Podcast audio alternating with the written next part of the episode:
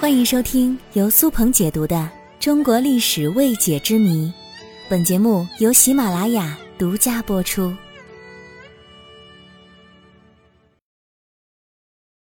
中国历史上的昏君淫士，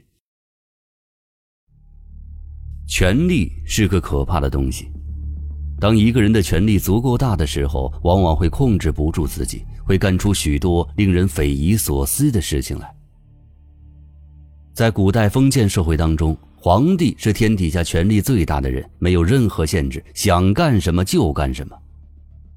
我相信很多朋友都不止一次的想过，如果自己当皇帝会干出什么事儿来。只是想想，估计大家都会露出邪恶的笑容吧。那我要告诉你，你的想法可能还是过于单纯了。本集我就来为大家盘点几个中国历史上那些荒淫无度的帝王都干过什么荒淫之事。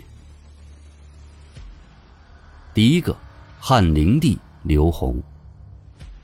他是历史上作风和名声都很臭的皇帝，他后宫嫔妃众多不说，只要是被他看上的就逃不掉，哪怕是已经出家的女子，他也会夺来供自己玩弄。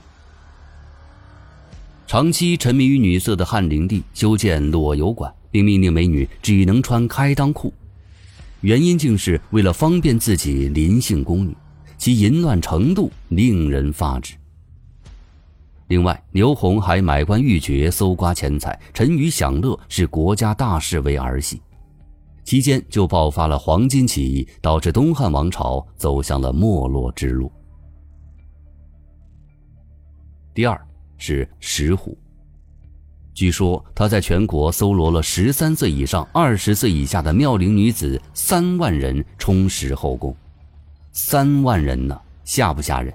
一天换一个，十年才能轮一遍呢。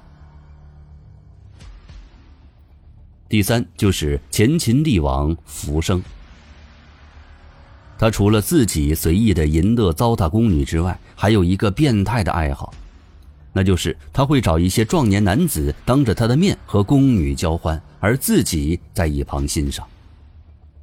哎，这是不是因为古代没有爱情动作小电影呢？否则浮生他一定会知道东京很热。下面要重点说的这位皇帝，就是历史上著名的荒淫君主隋炀帝杨广。根据《大业十遗记》的描述。隋炀帝出游江南的时候，曾经有一千名貌美如花的女子一起划动船桨。明代小说《隋炀帝艳史》中居然还描述说，他骑着绵羊在嫔妃帐前行走，停在哪个嫔妃处就临幸哪位嫔妃。在历代的正史当中，隋炀帝无不被记载为荒淫无道、好大喜功，甚至抢夺父亲的爱妃，谋杀自己的父王。劳役百姓，大修宫殿，他绝对是一位昏君，弑君父，杀兄弟，骄淫无度。《隋书》也曾记载过：“密诏江淮南诸郡，越视民间童女，资质端丽者，每岁供之。”这句话就是说，隋炀帝秘密召见淮南的那些郡王，让他们平时注意搜集民间长得漂亮端庄的童女。每年贡献美女供他玩乐。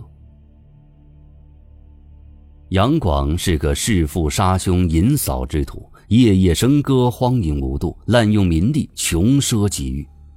除了玩弄母妃，还让官员每年上供年纪尚小的漂亮女孩，真的是没有了人性了。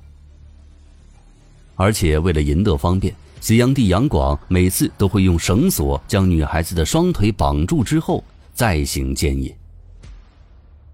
隋炀帝杨广的淫乐暴政，最终导致了农民起义四起，隋朝灭亡。以上几位帝王本来是可以有所作为的，但最终因为他们的荒淫无度而导致了王朝灭亡，因此他们都成为了亡国之君，成为了后世的反面教材。